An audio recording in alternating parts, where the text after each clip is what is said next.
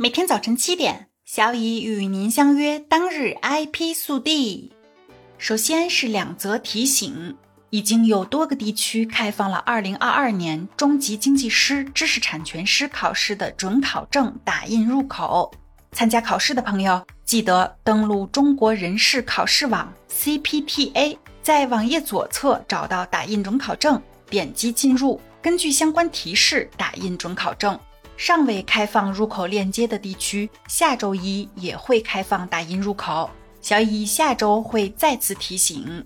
另外，关于本周末的二零二二年度专利代理师资格考试，目前为止，全国已经有十九个考点宣布延期。需要考试的朋友，请密切关注相关通知。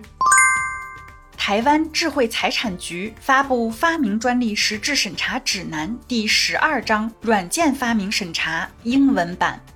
台湾发明专利实质审查指南第十二章软件相关发明审查标准已于二零二一年七月一日起正式实施。近日，台湾智慧财产局完成了对该章节的英文翻译。以方便国际知识产权界理解台湾地区的软件相关发明审查标准。对该章节以及其英文翻译感兴趣的朋友，可以登录台湾智慧财产局官网，搜索相关内容，并根据需要进行下载。联发科官宣将举行天玑九二零零旗舰芯片新品发布会。据报道，联发科宣布将于十一月八日下午十四点三十分举行天玑旗舰芯片新品发布会，预计会上会正式推出联发科这一搭载有史以来最强 GPU 的天玑九二零零芯片。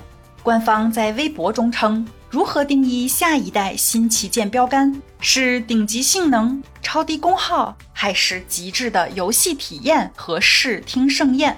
这暗示着该款芯片将在性能、功耗、游戏和视听体验各方面带来惊喜。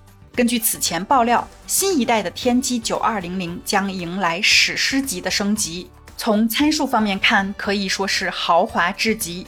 天玑九二零零的 CPU 架构升级为新一代超大核 Cortex X 三，GPU 方面搭载全新的旗舰级 Immortalis G 七幺五。其中 X 三核心预计可以提升约百分之二十五的性能，并且还可以大大提升能效比。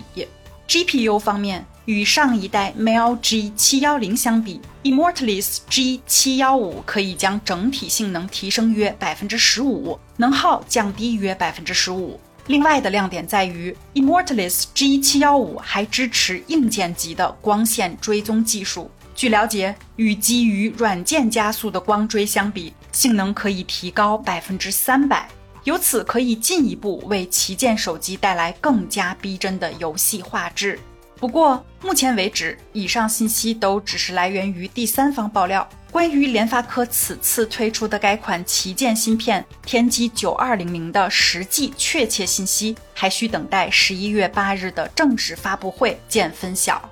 据悉，目前已经有 vivo 和 oppo 的两款手机搭载天玑九二零零芯片，并且将会在本月底正式和消费者见面。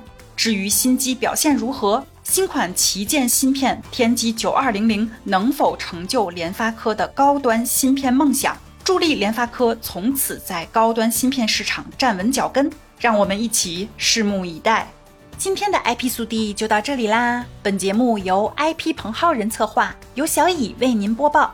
欢迎搜索订阅每日 IP 速递。消息来源可查阅本节目文字说明。如需提供相关消息的详细内容，欢迎在留言区留言互动。